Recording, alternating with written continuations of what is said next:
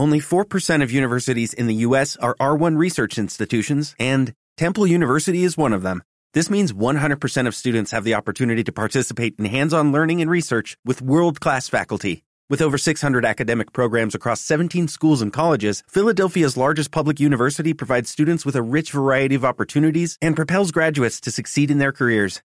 Temple University. Schedule a campus tour today at admissions.temple.edu/visit.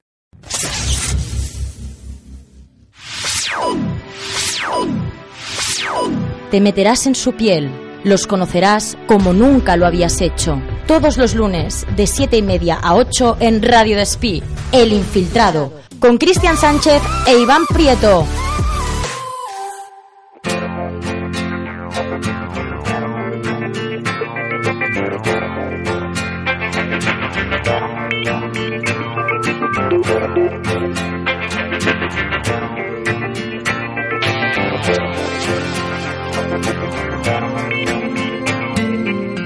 Molt bona tarda, són les set i mitja, dos quarts de vuit, si no m'equivoco, perquè jo, Ivan, ja saps que jo el català me l'estimo molt, però, Però això de aleshores- les hores és una mica difícil, eh? Sí, sí, i bona tarda a tothom els que esteu a l'altre costat. Avui sí, el Cristian i jo també parlem català. I avui ja ho vam anunciar la setmana passada que volíem fer un programa íntegre en català en honor als nostres convidats d'avui. Sí, per nosaltres és un repte perquè és el primer programa, com dèiem, en català i a més és eh, una entrevista grupal, que mai tampoc l'hem tingut. Sí, sí, i a més, presencial a l'estudi, que normalment fem moltes per telèfon, ja els veiem fora de... Com es diu això? La pecera, no? Ja Ah, primera, primera paraula ja mal, mal col·locada. Això t'ha quedat graciós, Sí. però ja els tenim aquí, Ivan. Eh, Sí. A mi m'agradaria una mica a presentar-los tots eh, de mica en mica, vale? anirem desgranant una mica l'entrevista i a veure què tal, eh, com ens sorprenen amb aquest, amb aquest nou projecte. Mira, precisament avui ens acompanya un equip humà de persones dels que molts n'hauríem d'aprendre. Ganes de fer coses, de fer-les el millor possible, amb il·lusió, entusiasme i moltes coses que permeten tirar endavant el dia a dia d'aquest projecte que avui ens venen a presentar. Són enganxats.com, com vam anunciar la setmana passada. Twitter de l'Infiltrado, Cristian, el Infiltrado FM. El Infiltrado FM, ja, ja ja Això. t'avances, això no pot ser, eh? bueno, Però recorda el podcast, si no. El podcast a ivox.com també el tenim, a l'Infiltrado, podeu escoltar aquestes grandíssimes entrevistes que fem en aquesta setmana i les setmanes anteriors, o sigui que nosaltres encantats, perquè cada cop també hem de dir que, que va millor la cosa, o sigui que, que superil·lusionats. Mhm. Una satisfacció. Sí, a veure què tal... Estem en directe setmana. al 107.2 o a radiodespí.com, que encara la gent ho pregunta. Ara em trec el pinganillo aquest de la, de la boca. Ah, eh? sí, això no, ho vam comentar la setmana passada, que el Christian volia provar també aquesta setmana en català aquest aparell que porta a la boca que li transforma una mica la veu, que heu escoltat ara i escoltareu al final del programa Ah, exacte. també. Sí, Així sí. li donem una mica de joc, que la setmana passada va tenir bona acollida. Sí, sí. Sí? Va agradar, eh? Va agradar les xarxes. Sí. Ja estan amb nosaltres dins a l'estudi el director d'Enganxats, Xavi Calderó, el presentador principal, Lluís Tobar, i un dels actors de la sèrie, el Sergi, o el Manel. Mm, Sí, ja veurem. Bona tarda, nois, què tal, com esteu? Bona tarda. Bona tarda, molt bé. Bona tarda. Ens acompanyen membres d'un projecte que pa- parteix de fa un temps, que ens han d'explicar ara, i s'anomena Enganxats. Xavi, ens has d'explicar tu, que ets el creador d'aquest projecte, que parteix de zero. Parteix de Partia, zero. millor dit. Bona nit, bona nit. Eh, sí, parteix de zero. De fet, Enganxats eh, és un projecte que fa gairebé ja tres anys que roda i és un projecte que el que busca i el que mira és la, tota la televisió que es consumeix a Catalunya. Sobretot ens fixem molt en les audiències diàries que fan totes les cadenes de televisió aquí a Catalunya. I res, a, a, arrel d'aquest anàlisi que van començar fa uns anys, doncs estem creixent i ara ja estem a, a, endinsats en un projecte molt més gran que és un, una, un programa de televisió online i que inclou una sèrie. Mhm. És un projecte propi que s'inicia a la teva ment o és una col·laboració entre diverses persones? Mira, Inicialment. Eh, és un projecte que s'inicia a la meva ment perquè jo ja des de ben petit eh, em tornava bastant boig al tema de la televisió i, i quan van començar a, a publicar audiències encara més. Aleshores, eh, la bogeria es va augmentar amb cada dia anar mirant quin era, quin era la televisió líder, quin programa guanyava, quin no guanyava, quin programa eh, aquell mes estava liderant. Aleshores, eh, jo jugava una mica ja des de, des de ben jove a, a, a això que per mi un joc però m'emocionava cada dia. Eh, Em, em feia inclús una mica vergonya, no? perquè eh, em, a casa meva em miraven com, com una mica estrany amb el tema de que feia jo gràfics i, co i coses d'aquestes. Aquesta idea vaig dir, un dia vaig dir, doncs, per què no, i, i per què no agafo, i agafo Twitter, i va ser iniciar, iniciar Twitter, eh? Agafo Twitter i perquè no ho publico. La gràcia d'això és que la, va començar-nos a seguir gent i, i gent que està posada en aquest món de la televisió i, de, de la, i de, la, de tots els, dels medis de l'audiovisual i vam anar creixent. O sigui que va ser una cosa així com, com, bueno, com un, com un el, joc. i- el Twitter per la gent que ens escolta si vol... Sí, el Twitter és uh, arroba enganxats. Mhm. Quan un comença un Twitter, jo sé que és una cosa molt difícil, és a dir, vas viure aquell moment de desanimar-te i dir, mira, això no funciona, ho deixem aquí... Mira, anava rodadet perquè jo no m'ho prenia com una cosa de vull que tenir molts seguidors i, i vull, vull que això creixi ràpid, sinó que era una cosa que, bueno, jo m'ho passava bé i anava publicant. Sí que em vaig il·lusionar quan els retuits començaven a ser de gent coneguda. Uh -huh. I, bueno, en aquell moment, doncs sí, ja vaig començar a tirar i, i, a, i a, a buscar aquests retuits que em donaven més seguidors. I, bueno, així va anar la cosa. Aquell va ser el secret, no? Aquell va ser el secret, I, sí. I com dia. comença a afegir-se gent a aquest projecte? Com comencen els col·laboradors i, i quan deixa de ser un únic projecte propi? Sí, doncs, doncs arrel d'això que et comentava, de que hi havia gent del medi que em seguien, inclús hi havia comentaris de gent del medi que em deien ah, mm, Déu-n'hi-do, això que feu, molt bé. Doncs vaig pensar, bueno, doncs això ho fe- ho faré una miqueta més gran i què passa.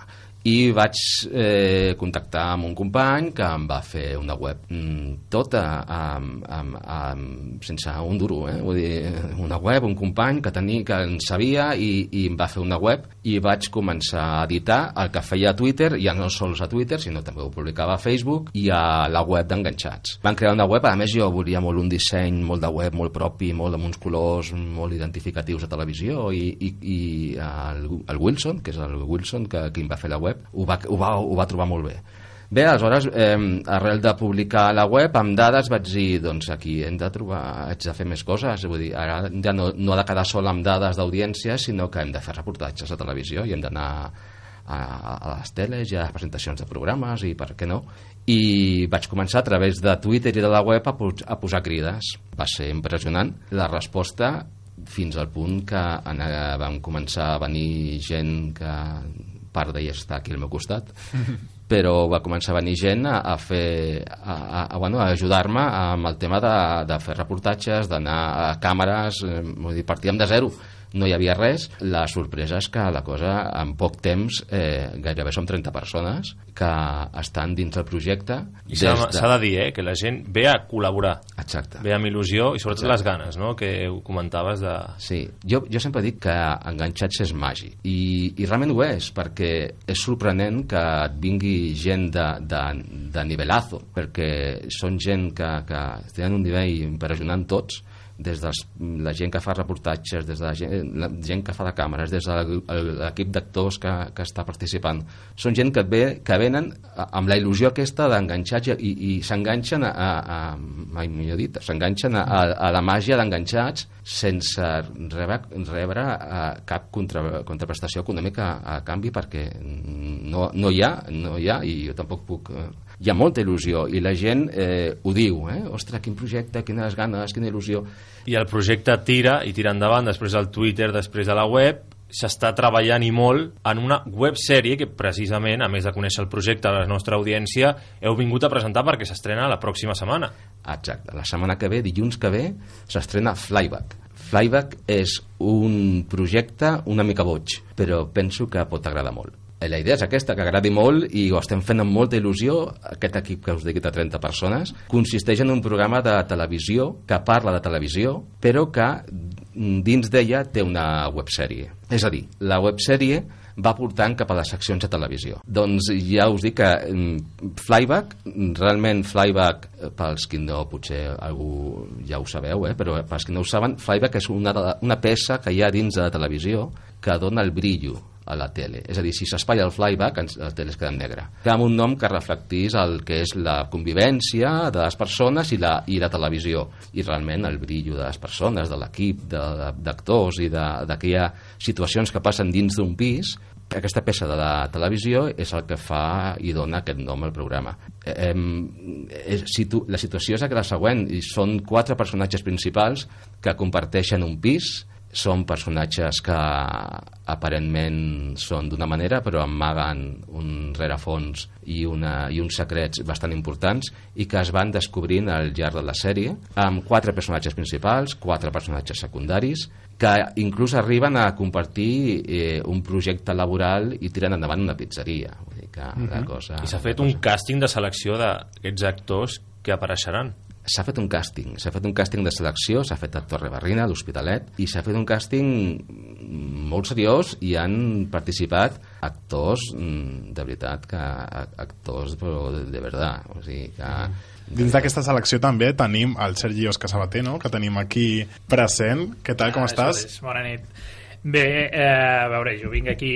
Jo seré el Manel, que és eh, un dels personatges secundaris, però que té molta cosa i molta xitxa, per dir d'aquesta Amaga manera. molt? Amaga molt, però a la vegada eh, és un personatge divertit, un personatge esporàdic. El podríem definir amb una paraula que és de poble directament. És un tio que és de poble, un pagesot, que arriba a la ciutat. Llavors, amb això ja veureu que us agradarà molt. I la convivència amb la resta d'actors? Uh, jo, la veritat, quan vaig arribar al... parlant del càsting, quan vaig arribar al càsting, vaig veure el nivell que hi havia, vaig dir, aquí no m'agafen ni de conya, la veritat. No tenia esperances, la veritat. Però Enganxats és un equip magnífic. Jo ara he compartit, hem estat llegint els guions i tot amb els actors i coincideixo el que diu el Xavi, que la veritat que hi ha un nivellasso jo, sincerament, no sé què hi Sorprenent. tenir dins perquè veient els altres que hi ha em sento inferior, la veritat, eh? S'ha de dir que hi ha un pis on es gravaran, bueno, gairebé el 90%, no? Podríem dir. I a més, un altre lloc, un exterior. Explica'ns aquesta pizzeria. Sí, exacte. Hi ha una pizzeria, perquè com us he dit abans, compar... al final aquests, aquests eh, quatre personatges que comparteixen pis i comparteixen un projecte laboral i és una pizzeria perquè un d'ells treballa en una pizzeria i té l'amo de la pizzeria que al final la deixa perquè està, està arruïnat i decideixen entre tots portar endavant la pizzeria. Tindrem una websèrie cada mes. Tindran una... Sí, exacte. Serà... Fins quan? Quantes tindrem? En, de moment eh, tenim en ment fer una primera temporada de sis capítols que aniran un capítol cada primer dilluns de mes aproximadament. I, I serà primer dilluns de mes perquè dins del programa parlarem de les audiències del mes anterior també. Aquesta és una de les seccions que avui també ens pot comentar el Lluís que porta dues parts i aquesta websèrie, a més de tota la seqüència que li passin als personatges, hi ha dues parts. Una entrevista, que ens has d'explicar amb qui has parlat ja, perquè sé que hi ha nivell, i una Sí. altra part on es parlarà d'audiència, hi haurà un debat de televisió. Primer parlem amb els personatges que has pogut entrevistar. Molt bé, què tal, com esteu? Doncs a l'hora de fer les entrevistes i de contactar amb ells, doncs la resposta va ser també molt, molt bona i molt positiva i contactàvem amb gent de, de renom que en un moment no, també ens pensàvem bueno, que no, no ens contestarà o, o no ens dirà res o ignorarà perquè bueno, ens pensàvem això i la veritat és que no, que la resposta va ser molt bona, inclús la, la Glòria Serra, una de les que vam parlar ens va dir, us vaig dir que sí perquè sé el que feu i, i, perquè, sé, i perquè sé com treballeu. Llavors eh, n'hem gravat eh, quatre, Quatre, quatre. quatre. El, el primer que vam gravar va ser el Jordi Planes actor de la, de la Riera actualment després l'Agnès Busquets actriu de, del Polònia a la Glòria Serra eh, presentadora del programa Equipo d'Investigació No cal, jo crec que de definició. No, i amb una més amb una trajectòria Sí, sí, sí. periodística al darrere impressionant i el, és el Carles Costa excorresponsal de TV3 a Londres i a París i actualment copresentant els matins de TV3 i al capdavant també de l'equip de, de Trinxeres un programa que estrena a TV3 les entrevistes van sortir genials, eh, la resposta de tots ells eh, en la línia, vull dir, eh, el, el Carles, perquè us feu una idea, el Carles ens va dedicar 4 hores en el dia de rodatge de, de l'entrevista, posar-nos totes les facilitats que, que volguéssim i més, eh, aprenent moltes coses d'ell, de, tot el que, de tot el que ens explicava.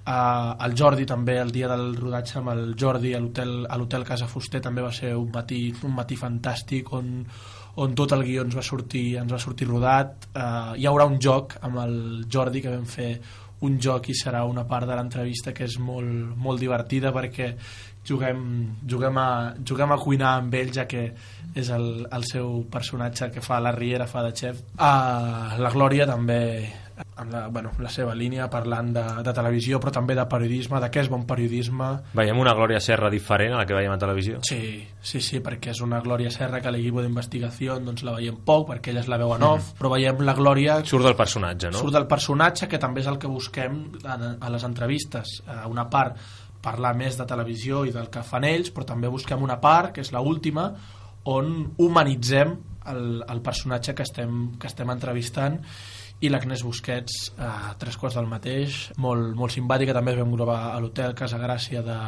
dels Jardinets de, de Gràcia, també un matí molt agradable i, i molt bé, a més l'equip tècnic eh, fantàstic eh, bueno, Molt, Això anava a preguntar jo, perquè Ivan, jo veig un munt de contingut, o sigui, a nivell de producció, realització, com, com ho heu muntat? Eh, us ha sortit bé? Has, han hagut complicacions? O ha sortit, com dèiem abans, una mica tot rodat? De veritat que està sortint les coses molt bé. Hem tingut algun problemeta de so i alguna coseta, però les hem anat solventant bastant bé i les coses estan sortint molt bé.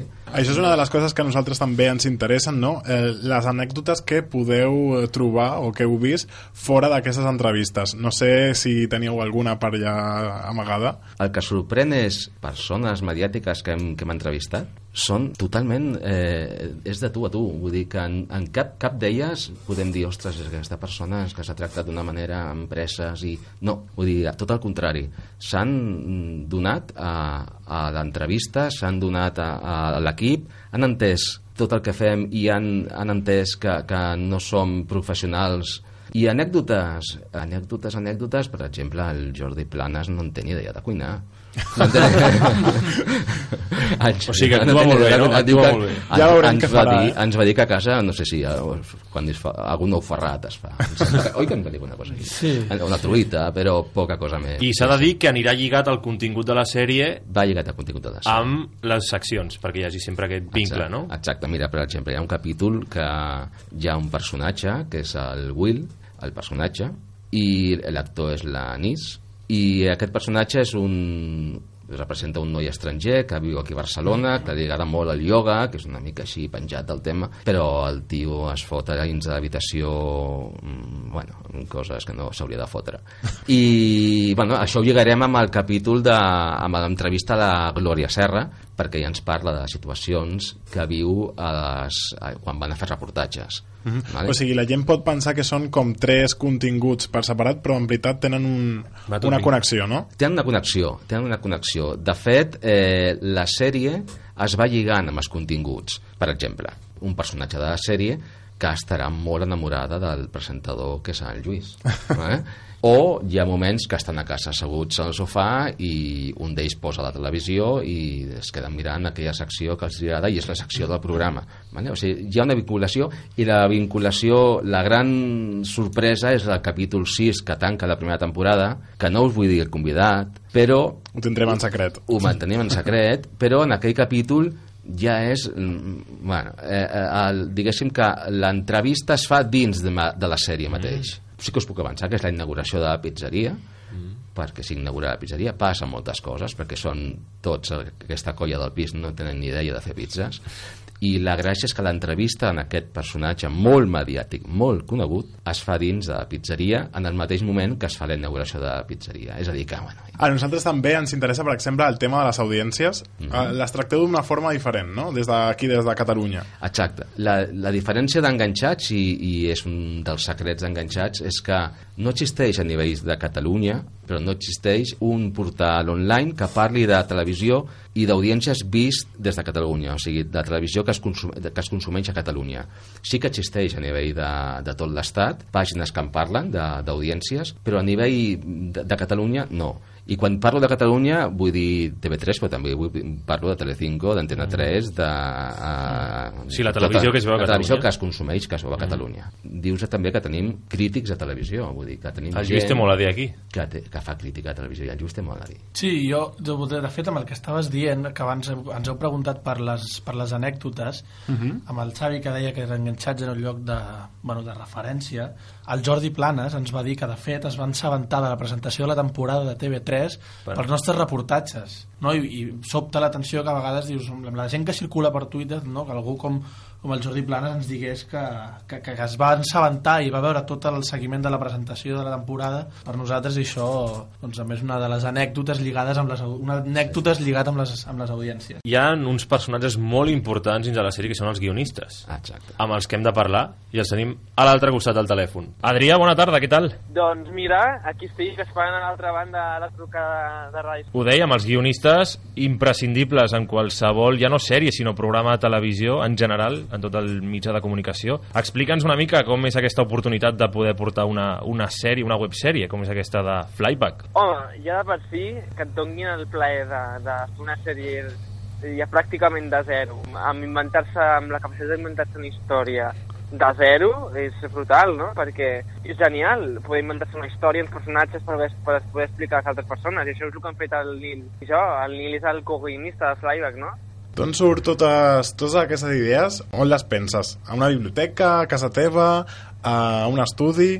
Normalment a sobre d'un paper en blanc. Paper en blanc Això bàsicament segur. a sobre un paper en blanc però físic, no pas un full en blanc del, de l'ordinador, no? Perquè el, el físic, no sé, perquè em genera més creativitat que no pas el més mecànic, el més quadriculat, el més matemàtica que pot tenir un ordinador, no? Aquests Sí, capítols que nosaltres estàvem aquí comentant, en què es basen? Tenen una connexió entre ells? Són independents? Cada capítol té un tema determinat, és a dir, cada capítol tanca una història determinada, no? I cada, cada capítol és independent perquè fa a una història, no? Però sí que és veritat que cada, cadascun d'ells presenta els mateixos personatges i entre ells els quatre principals i eh, segueixen l'evolució dels mateixos, no? Llavors podran veure els quatre personatges des de l'inici eh, alguns sí, altres no, però que a poc a poc an aniran apareixent i es veurà com, com van canviar entre ells, no? A partir sempre de la televisió com a eix vertebrador, de la sèrie. Bueno, ens agradaria veure en aquest punt de l'entrevista una mica del personatge del Sergi, no? Ens podries fer una mica... Una mica de Manel. Una miqueta, va. El Manel seria una cosa com... A veure, a, a, a veure si m'entens, eh? A veure si m'entens, que no ens n'estem entenent tu i jo, eh? Sí, sí. Eh? Sí, sí, sí no, eh, Adrià? Eh, La, la cosa és així o no és així? És que no em vols entendre, Adrià. Es- Escolta'm, escolta'm, escolta'm tu, Adrià. Escolta'm el que t'estic dient, escolta'm. xiquet. A veure, aquests guions que tu estàs fent, uh, digue-m'ho, digue-m'ho tu. Tu aquests guions que estàs fent, el- els penses quan estàs cagant o no, eh? Digue'm la veritat. Sí o no, eh? No, sóc tan escatològic, ho sento Oh, dir-t'ho, eh? Ho sento. cago la mare que em va fondre. Jo surto de les ovelles, me'n vaig al tros i ja està, home, home. És que, és que, és que... És que... Vaja, vaja, però segur que tens un altre, segur que tens un altre tipus d'inspiració quan estàs al lavabo. Adrià, avança'ns una miqueta del que podrem veure al capítol de la setmana vinent o al llarg d'aquesta primera temporada. Al llarg d'aquesta primera temporada podrem veure històries de personatges que, que tenen les seves emocions, no? I que sobretot venen a un pis a compartir vida, no?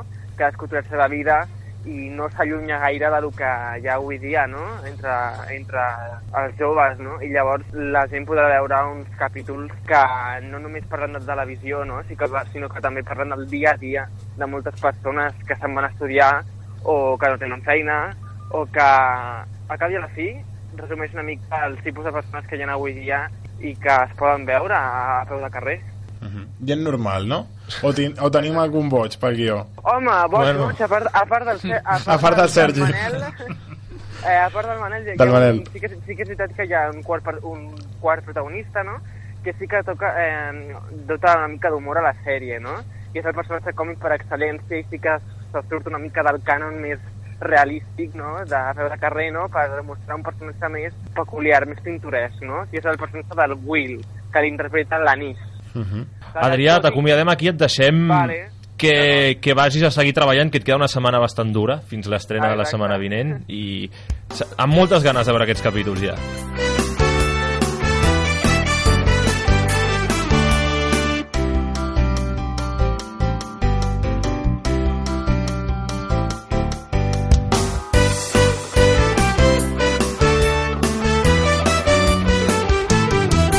I amb el Xavi, amb el Lluís i amb el Sergi us deixem els últims minuts perquè demaneu a l'audiència que us vegi, que us doni una oportunitat de veure alguna diferent al que estem acostumats. Exacte, doncs jo demano a l'audiència que és això, que ens doni una oportunitat que, ve, que, que almenys que, que provi de veure un programa de televisió des d'una perspectiva diferent. Proveu entrar a Flyback un dia i tant de bo us enganxeu. Uh, sabem que és un format arriscat, que pot sortir bé o com no, igual que qualsevol projecte de, de televisió, però com jo sempre m'agrada dir, que enganxats, igual que el Xavi ha dit, és màgia, és il·lusió, sobretot a mi eh, m'agrada molt la paraula il·lusió perquè és el que jo sempre eh, he sentit des de que estic en aquest projecte eh, que la gent es ve, que es miri Flyback i que se la miri amb il·lusió I ara li demanem, no sé si al Sergi o al Manel. Ja El pallassot. Jo, com, com a Sergi, diria que, que mirin la sèrie perquè eh, promet molt. Hi ha un equip tècnic brutal, tant a guionistes com tot, i és que l'han de veure. I com diria el Manel, me cau en la mare que us va parir. O mireu el capítol, o és que em-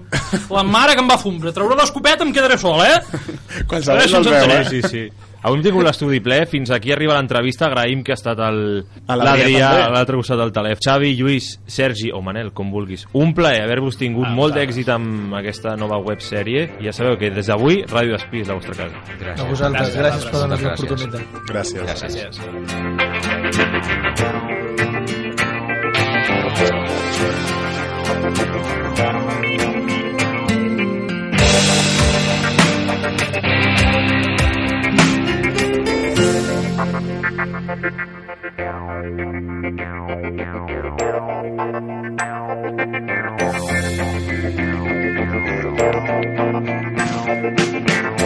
Grandíssim projecte, grandíssim repte també el nostre de parlar aquí Sí. en català amb aquest gran equip. Eh, jo estic molt eh, com expectant, no? Tinc un dubte. Fins quan durarà el teu aparell vocal aquest, Cristian? Una o dues setmanes. La Sí, gent encara? ho està demanant a les xarxes, sí, encara ho està demanant, i És bastant deixaré... sensual, s'ha de dir, eh? Sí, sí, és com eh, un convidat que vam tenir a la Caja Lista.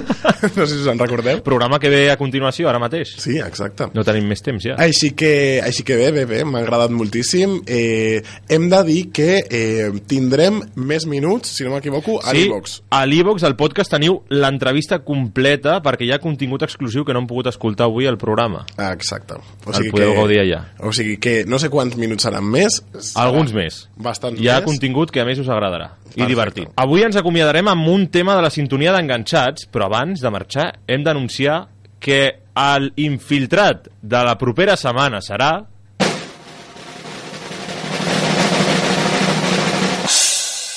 Ismael Álvarez. Hola, ¿qué tal? Soy Ismael, Ismael Álvarez, culo inquieto por naturaleza y eh, mando un abrazo muy muy grande al infiltrado. Doncs ja ho sabeu, un youtuber que ens explicarà tot el que fa perquè no només fa Bueno, sí, sí, youtuber, il·lustrador, eh, ha tret ara un llibre, o sigui que, que fa de tot. Doncs no us ho perdeu, la setmana que ve dintre de 7 dies, aquí a Ràdio Espí, a l'Infiltrado. Seguiu-nos mentre a Twitter, arroba l'Infiltrado FM. I com sempre, gràcies per ser a l'altre costat. Adéu-siau. Thank you.